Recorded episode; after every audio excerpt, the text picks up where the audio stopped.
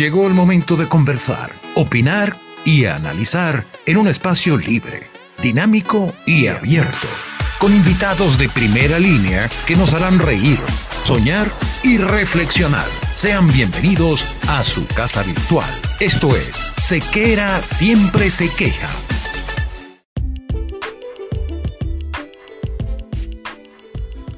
Vestir bien no es casualidad, es cuestión de actitud. No podemos dejar en manos inexpertas el cuidado de nuestra imagen. Por eso, ponerse en las manos del maestro Carlo es la decisión más acertada. Ingrese al mundo de la exclusividad, ingrese al mundo de Carlo y en estos momentos difíciles de distanciamiento social, por favor, quédate en casa.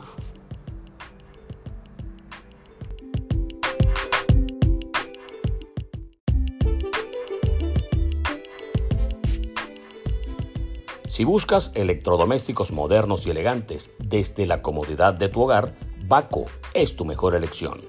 Las mejores neveras, cocinas, campanas, topes y mucho más. Con servicio técnico en toda Venezuela. Comunícate vía WhatsApp al 0424 218 392 y solicita tu presupuesto. Baco, una obra de los dioses.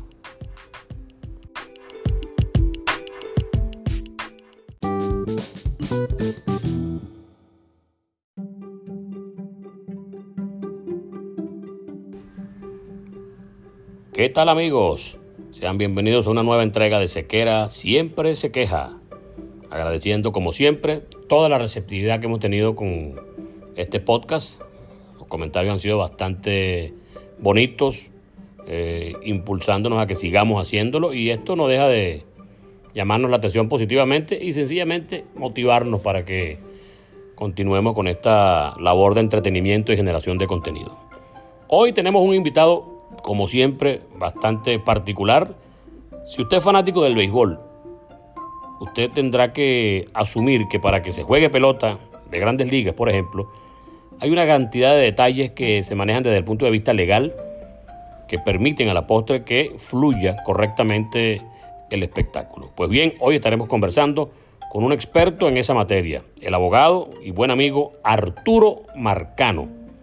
Sin duda alguna, eh, opinión referencial y obligada cada vez que necesitemos conversar en torno a este tipo de situaciones derivadas de contratos y de detallitos legales en el mundo del deporte. Con él estaremos conversando entonces después de la pausa. Ya venimos.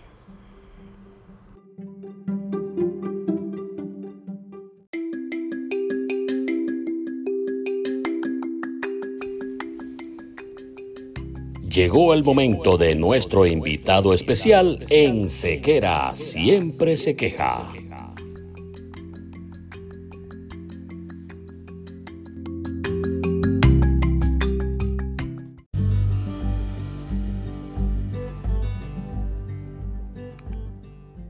A ver si tenemos suerte ahora, porque en, medio de la pandemia hasta, hasta las comunicaciones han sufrido un poco, eso por la recarga de gente conectada. ¿no? Sí, no, y además que la comunicación es de, punta a punta, creo, ¿no? Porque tú, estás en Argentina, yo estoy en Toronto. Este, creo que una llamada lejana. sí, no, está fácil esa, llamada.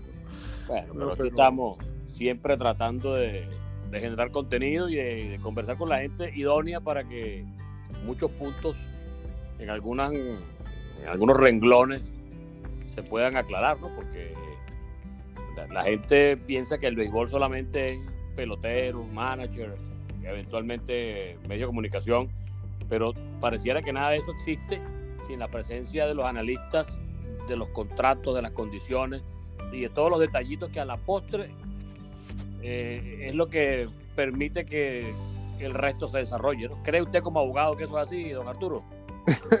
sí, bueno, sí, no, gracias a Dios que es así.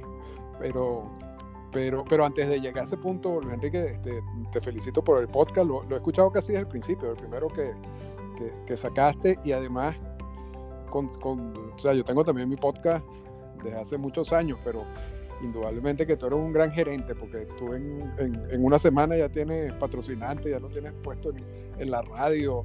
Yo, realmente admiro mucho tu, tu labor con, con el podcast y, y, cómo ha crecido tanto en, tampoco, en, tan corto tiempo, ¿no?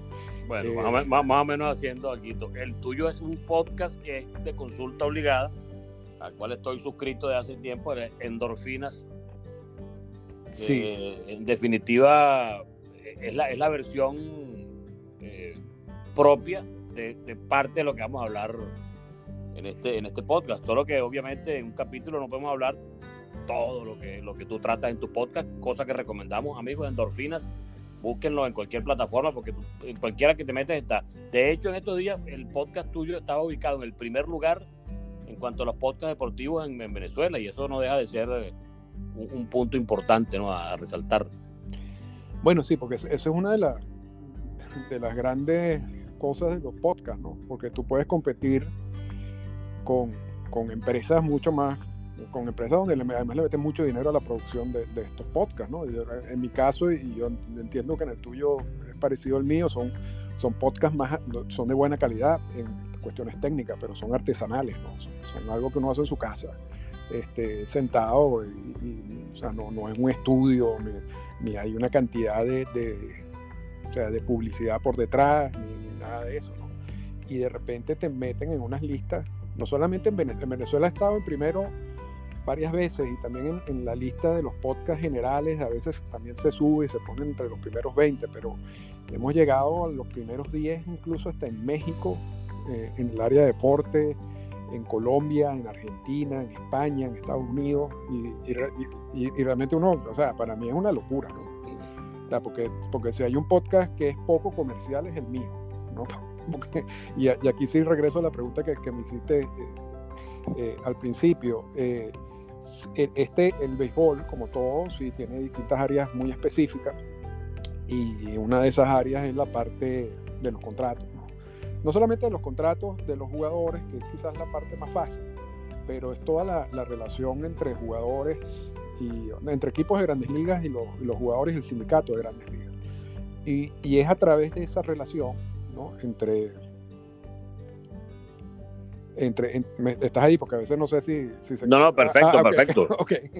Este, en esa relación de jugadores y, equipos de grandes ligas se dan una cantidad de cambios que afectan indudablemente el juego y las decisiones que se toman en el juego, sobre todo a nivel gerencial.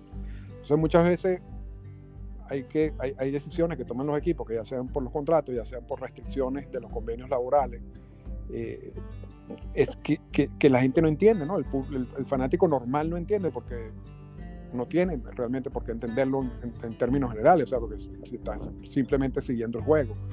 Pero la explicación no está en, en el terreno de juego, la, explicación está en todos estos documentos. Entonces, el problema es que son documentos cada vez más complejos, eh, cada vez más difíciles de explicar si se quiere. Entonces, uno tiene que meterse en el documento, analizarlo muy bien, tenerlo muy claro primero y después tratar de traducir eso a un, a un lenguaje que todo el mundo entienda, ¿no? que yo creo que esa es la parte más difícil de, de, lo que yo trato de hacer. Sí, porque es como los médicos cuando quieren explicar una operación o una...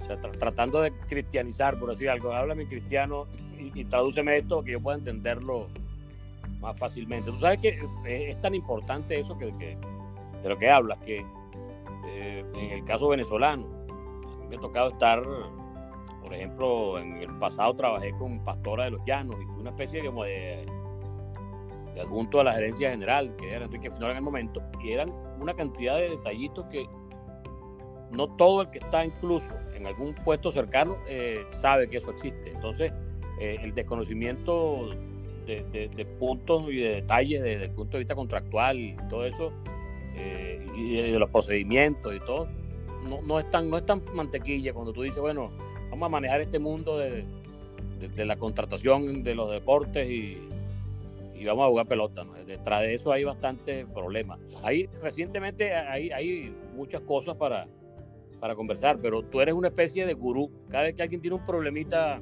o que no entiende algo, yo me estoy como que dice Arturo Marcano aquí. Vamos a ver eh, por dónde puede Arturo explicarme esto. Muchos programas de radio cuentan con tu, y han contado con tu participación. Y esto no, no, no, te, no te satisface porque no hay muchos venezolanos que tengan esa capacidad para explicar algo tan detallada y espectacularmente como tú lo haces en materia contractual.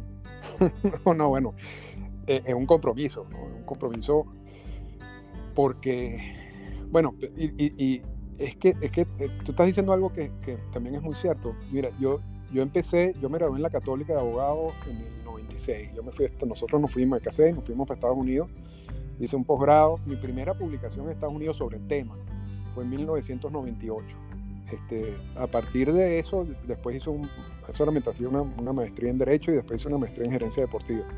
He, tenido una cantidad de publicaciones. Y hoy en día, Luis Enrique, te lo digo con toda sinceridad, yo, o sea, en, en, esta área que yo sé más, pues, porque yo realmente, esa es el área donde yo he trabajado toda mi vida, tengo muchas dudas. O sea, los documentos son tan complejos, hay tanta eh, hay, tantos nuevos documentos que se presentan, hay tantas modificaciones, hay tantas interpretaciones, que esto es un estudio constante. O sea, no, eso es mentira. Eh, hay, gente que se lee un par de cosas y dice, no, ya, yo conozco el tema.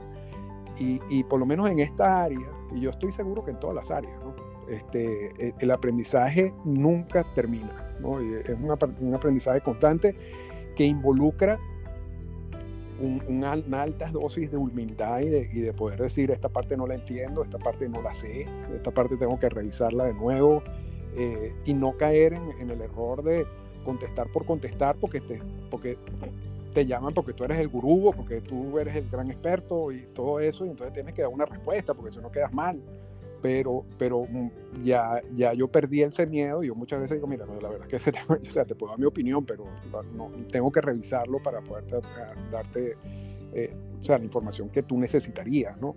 Pero, pero sí, ¿no? O sea, a, mí me encanta colaborar en esa área y me, ha servido mucho como, como un vínculo con Venezuela, porque, te repito, yo, yo dejé el país hace muchísimo tiempo y incluso cuando, cuando pude participar en, en, los cronistas, que tenía la sección, una sección todos los miércoles y después tuve otras secciones en otros, en otros programas allí, eh, me sentía como, como colaborando como parte de, Venezuela, aun cuando no, no, estaba allá, ¿no? Entonces, claro, que, claro que me gusta bastante y, cada vez que lo, que lo puedo hacer y cada vez que me llaman, con mucho gusto lo hago. Tú sabes que me, me, me recordaste, me recordar un, un pasaje de, de, estos graciosos en mi carrera, porque yo había terminado un juego en Televen y venía eh, eh, acto seguido una carrera de Fórmula 1, pero no, no recuerdo dónde. Eh, los talentos eran Bruno Burger y César Becerra. No había empezado el hijo de Bruno Burger todavía. Entonces, Bruno estaba operando porque él es cardiólogo. Entonces, viene María Alexandra y me dice: Enrique, ¿tú qué tienes que hacer? Y yo, ¿por qué? Tengo un problema. Y yo, ¿qué pasó? Tú? está operando Bruno y no sé si pueda venir, no sé qué tan grave puede ser esa operación. Y César está en una cola, en una cosa. Necesito por lo menos que arranque la transmisión. Y bueno, yo la arranco con mucho cariño y digo, bueno, a nombre de y todas esas cosas, pero si me agarra la carrera y yo sentado aquí, lo más que puedo decirte, ahí viene el carrito rojo, ahí viene el carrito negro, ahí viene el carrito azul, porque yo no sé nada de eso. Entonces, hay muchos eh, eh, comentaristas, narradores, analistas que, piensan que porque saben de un deporte, conocen un deporte, te pueden meterle mano a todo. Y eso de verdad, yo no lo hago porque hay, hay personajes que merecen respeto, público que merece respeto, que sí sabe de eso, y se va a dar cuenta ipso facto que yo desconozco prácticamente todo eso. Entonces mejor no quedar mal y no meterse en, en cosas que uno no, que uno no conoce. Ahora, de lo que sí conoces tú es de esta temporada en particular. Hay tantos problemas aparte de, la pandemia, ¿no? ya es el, el, colofón de los problemas. Pero hay dos cositas. Eh, primero, los árbitros. Los árbitros, eh, no solamente en algunos planes de Manfred, el comisionado del béisbol, eh, estaban como condenados a, desaparecer en la, forma de sentenciar bolas y strike y que querían poner un robot, una cosa de esa. Y se habló de bajarle los sueldos a los, a, los, a los, árbitros. Eso es factible, eso, eso ha pasado antes, ¿no? Pero, pero es factible hoy día, no está blindado eso. No, no, eso es tan factible que ya lo hicieron. Ya le rebajaron el sueldo. Es que. por eso, cuando decía que, es factible, yo lo acepto y ya me lo rebajaron y, ya. no, hay reclamo, no hay, no hay, no hay agarrar para atrás. No, no, porque el, el, los umpires tienen un sindicato, así como los jugadores tienen un sindicato, los umpires tienen un sindicato, pero eso es un sindicato que no tiene ningún tipo de fuerza, ¿no? Porque es un sindicato que vive del aporte de MLB. Entonces, cuando tú te sientas a negociar, eh, si el sindicato de umpires no acepta tu propuesta, lo que, ya ha pasado en el pasado, lo que, ya hizo MLB, eh, eh, simplemente elimina el sindicato, ¿no?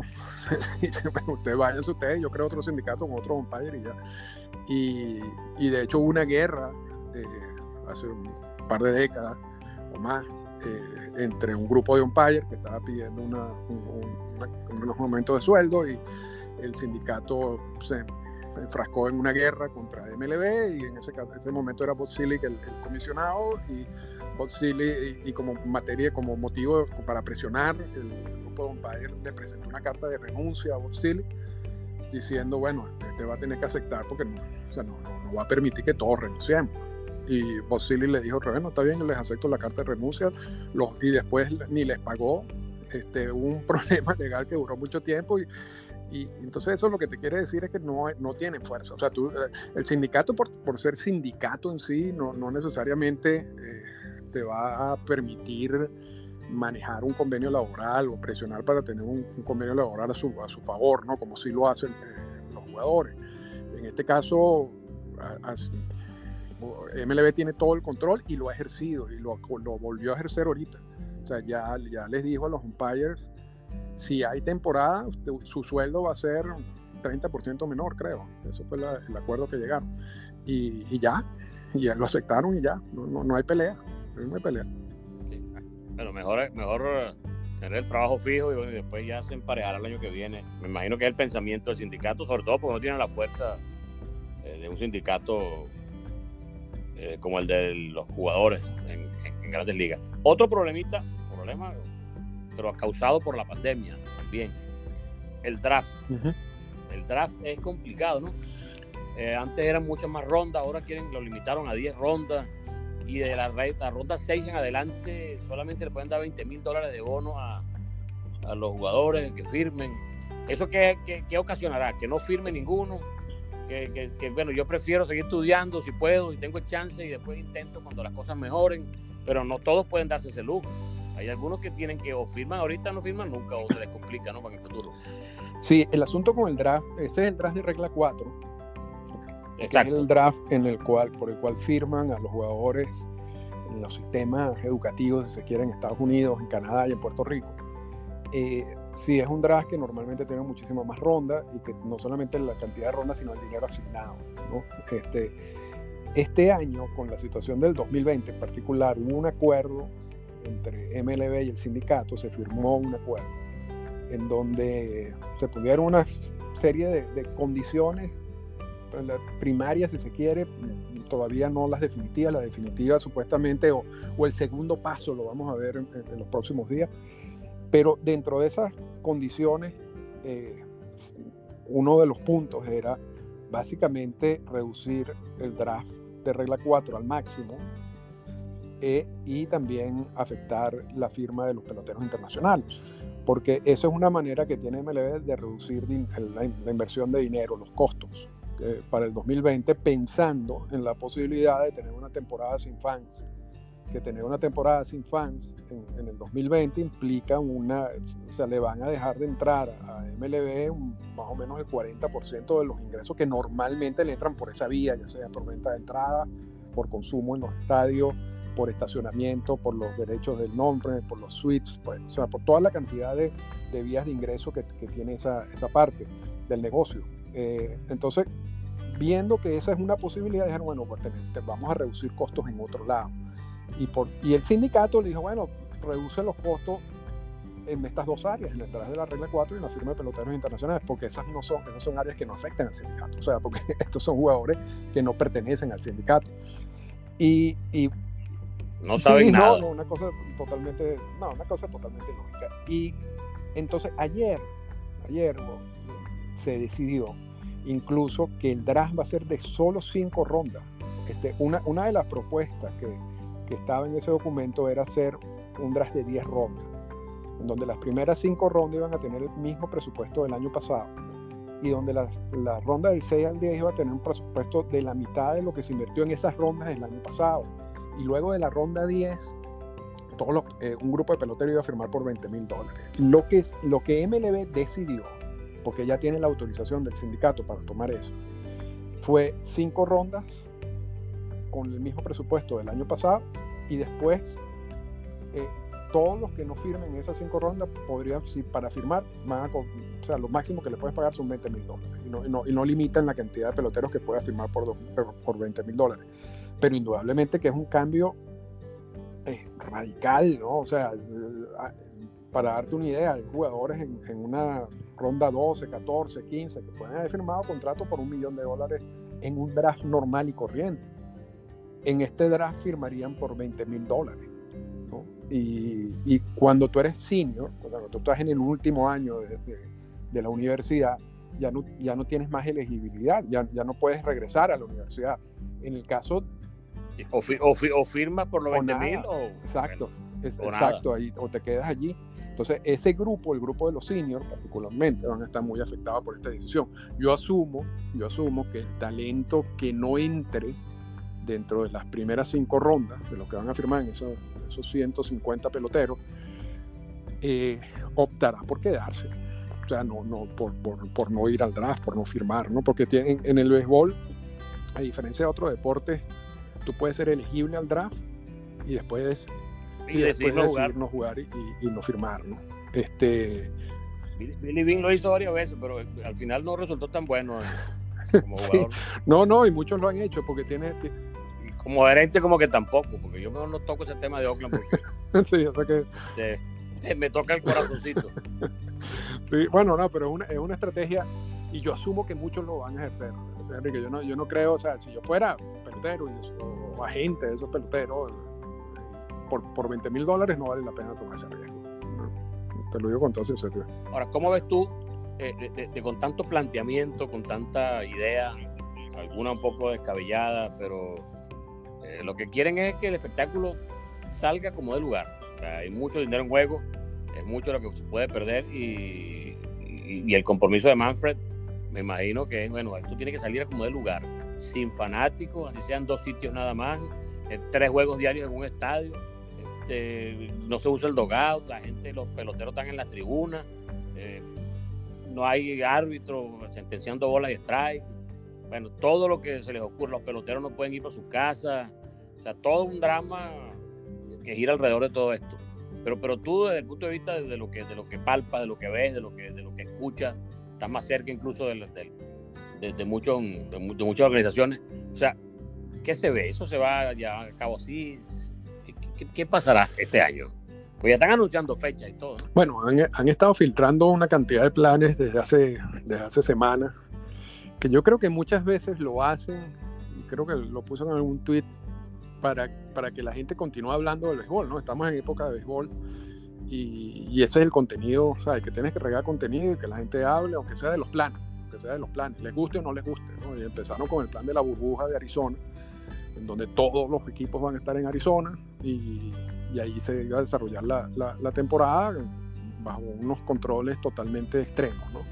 Luego ampliaron un poco ese, ese plan, incluyeron a Florida, luego fueron Arizona, Florida y Texas, y el último plan que se están circulando es, no, si vamos a jugar en los estadios de cada uno, pero sin público al principio y luego con público y todo, y van a empezar el primero de julio. Yo, yo no, yo creo, yo veo esos planes poco probables, te lo digo, Enrique. Yo creo que aquí el, el problema es la pandemia, o sea, quien está en, control de todo esto es la pandemia, es la propagación de, del virus, y, y hay muchos jugadores y el mismo sindicato que no están muy convencidos de, jugar en esas circunstancias.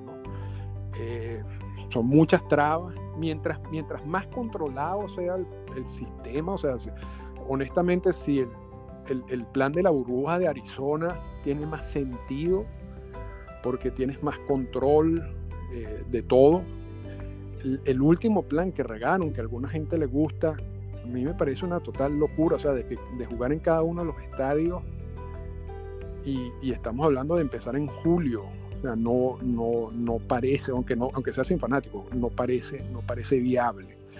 Eh, bien, vamos a ver, la semana que viene es importante, donde MLB va a hacerle una propuesta formal al sindicato de cuáles son los planes. Nosotros todavía, a estas alturas de, de, mayo todavía no ha habido el, primer plan formal de MLB de cómo va a ser la temporada.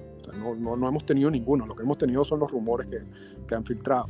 Parece, parece que la semana que viene ya sí hay un plan y se le va a plantear al sindicato para analizarlo.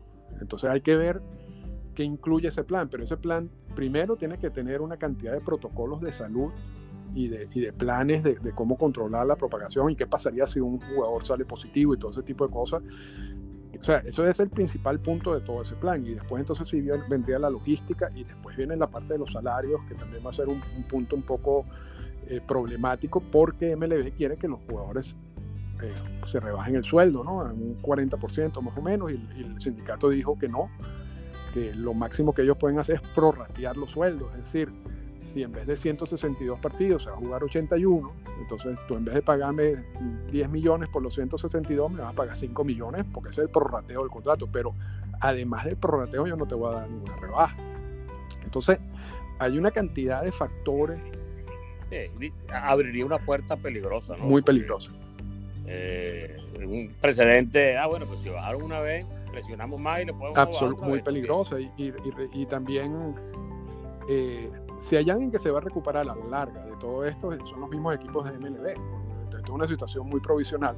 Pero un contrato de un jugador de grandes ligas, si, si tú dejas de ganar ese dinero en este año, es muy poco probable que en dos o tres años lo vaya a recuperar, porque en dos o tres años probablemente ya no ni esté jugando.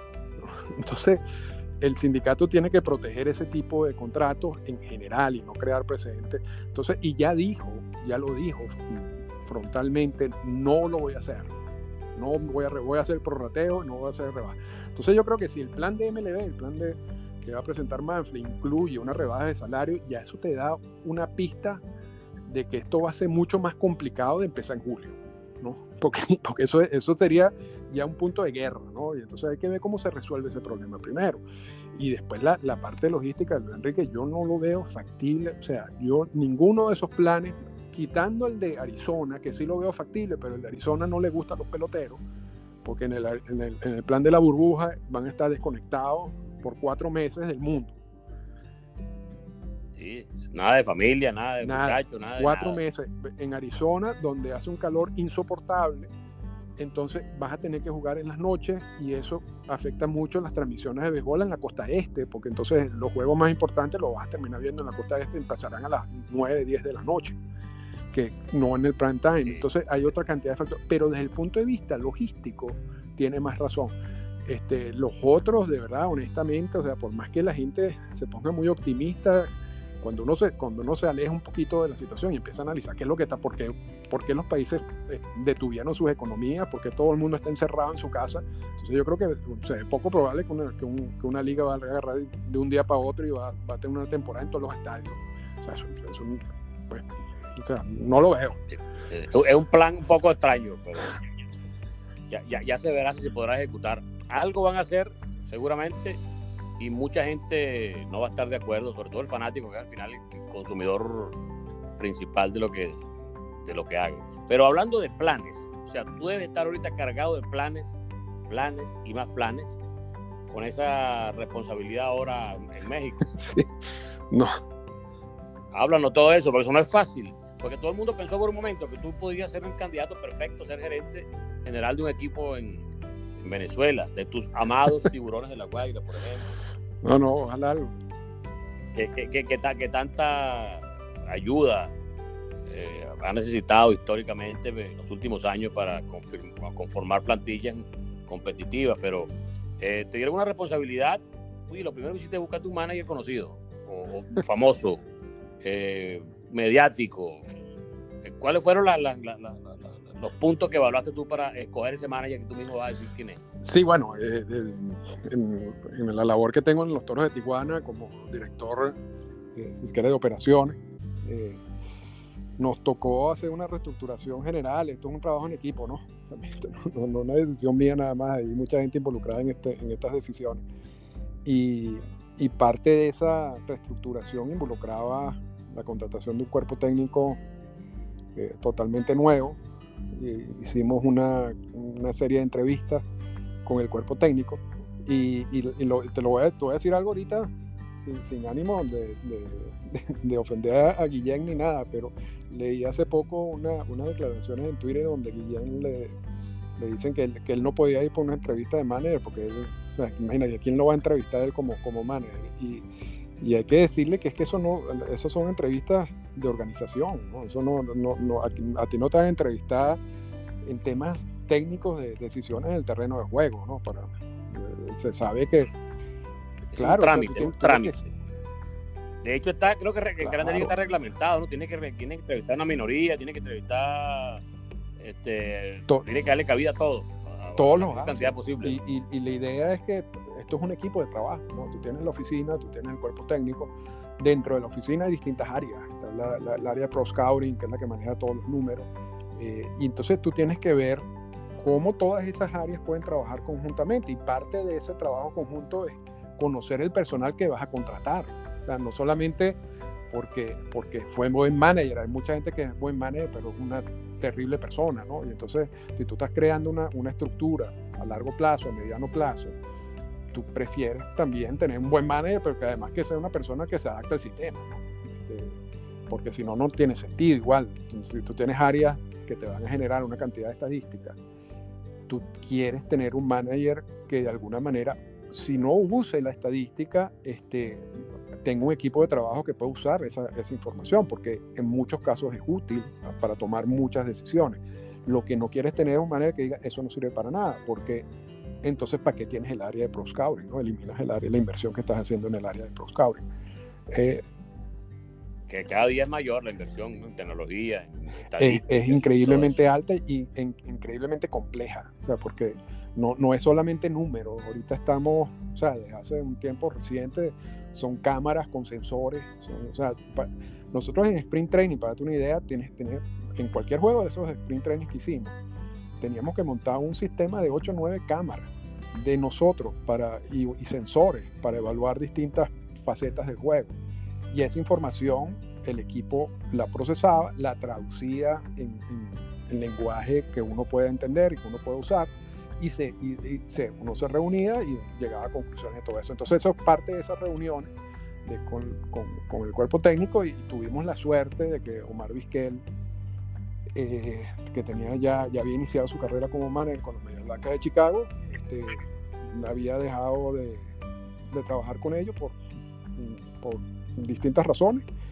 Estaba disponible y fue a la entrevista y por supuesto lo hizo muy bien porque Omar es una persona extremadamente inteligente y, y aceptó el reto de, de, estar con nosotros con Toro y también antes de, de contratar a Omar, Carlos Hernández, catcher del Caracas de muchos años también y, compañero del equipo ese de, pequeñas ligas que, o de eso, exacto. El 77. Omar, este, que vive en San Diego y que fue manager ya de Tijuana y que tiene una muy buena relación con el equipo hace mucho tiempo, es, el comentarista de, la, de la transmisión de radio. Esa fue la primera contratación que se hizo este año del nuevo cuerpo técnico. Entonces tenemos a Omar, teníamos a Carlos Hernández, eh, Luego el coach de bateo Howard Johnson, la, figura de, los Mets de Nueva York por, por una persona extraordinaria. Eh, Bronswell Patrick, nuestro coach de, de, picheo, que estuvo con los Leones también. Así que todo eso lo fuimos armando poco a poco y un trabajo de mucho, trabajo duro, de, muchas, de muchos meses. Y estábamos listos, ya estábamos en Arizona, que ya incluso entre los juegos que teníamos de sprint training, porque nosotros hacemos el sprint training en Arizona, eh, en esos días nos tocó con los Dodgers y los Dodgers, cuando tú haces esos juegos de sprint training con, con estas organizaciones, a veces te ponen gente de AA, gente alguna mezcla de AA y AAA. Ese día llegamos al estadio y, la persona que trabaja, el director de operaciones de, de los Dodgers, se me acerca, lo, lo, conozco ya desde hace tiempo por todo esto, y me dice, mira, hoy les picha Clayton Kershaw ah, bueno. hay más sencillo. Y además nos tiraron, bueno, todo el line de, de, lanzadores importantes de ahí, Joe Kelly, Pedro Baez. pero, pero para nosotros fue un espectáculo, ¿no? realmente eso es algo que no nos estábamos esperando. Pero eso fue como las. eso era como no, 10 de marzo, más o menos dos días después de eso, me llamó Eduardo Brizuela, también venezolano que trabaja con los, con los cerveceros de Milwaukee, y me dijo, mira, el juego que nosotros tenemos lo vamos a suspender por lo del coronavirus. Y yo, corona, o sea, yo, ya, tú no estás escuchando lo que estaba pasando, pero no, no, no estás entendiendo realmente mucho, ¿no? Nadie no, pensaba mira, que iba a ser tan como dos horas después de eso, todos los equipos me suspendieron lo- los juegos que teníamos pendientes en el sprint training. Al día siguiente, bueno, nos quitaron el sitio donde nos habíamos, donde estábamos entrenando. Al día siguiente, yo, yo estaba allá en Toronto y, y hasta el sol de hoy. pues. O sea, o sea, Bueno, y no, No sabemos sabe. hasta cuándo.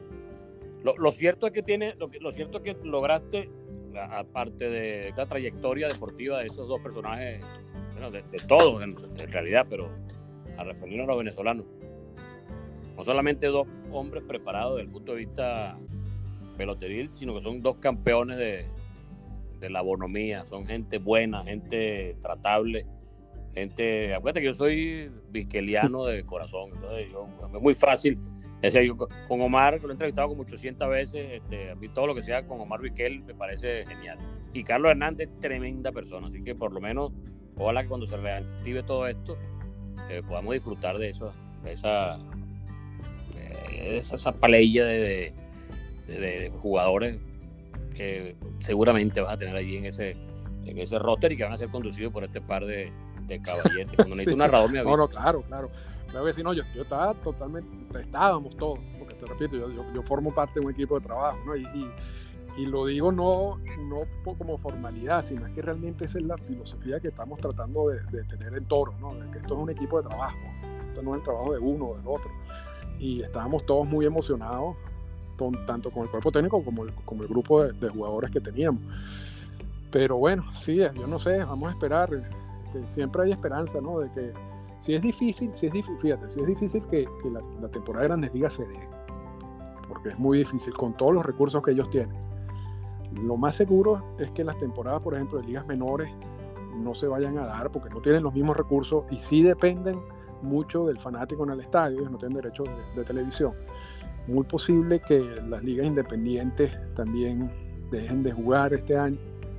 Y en el caso de México, bueno, está difícil también, porque el- la, realidad económica de muchos de los equipos en México, si no de todos, tanto de la Liga Mexicana de Béisbol como la del Pacífico y la Liga del Caribe en general, es que tú necesitas tener gente en los estadios, no, no, vives de, lo que te da la televisión este, para pagar todos los gastos. Entonces, es- es- está difícil el, el panorama, pero bueno, vamos, vamos a esperar yo, que cuando se dé, bueno, que ver a Omar, a quien yo siempre he admirado, y, y él se retiró aquí en Toronto, estando su último año de- como jugador activo fue en Toronto y tuve la oportunidad de seguirlo. Sí, en ese momento estaba con ESPN escribiendo algunas cosas y de ahí en adelante, como hemos desarrollado una, una buena amistad y de verdad que había muchas muchas buenas expectativas, pero bueno, así es la vida y tampoco uno no puede estar quejándose como tu, tu podcast todo el tiempo. ¿no? Sí, exactamente. Es que seguro eso lo, eso se lo puso cordido. La- bueno, tú en las transmisiones Sí, has sí. escuchado la de La Guaira, cuando yo decía bueno, que cuando había problemas y bueno, hay, hay que hacer una sección aquí que se llama Luis Enrique se queja.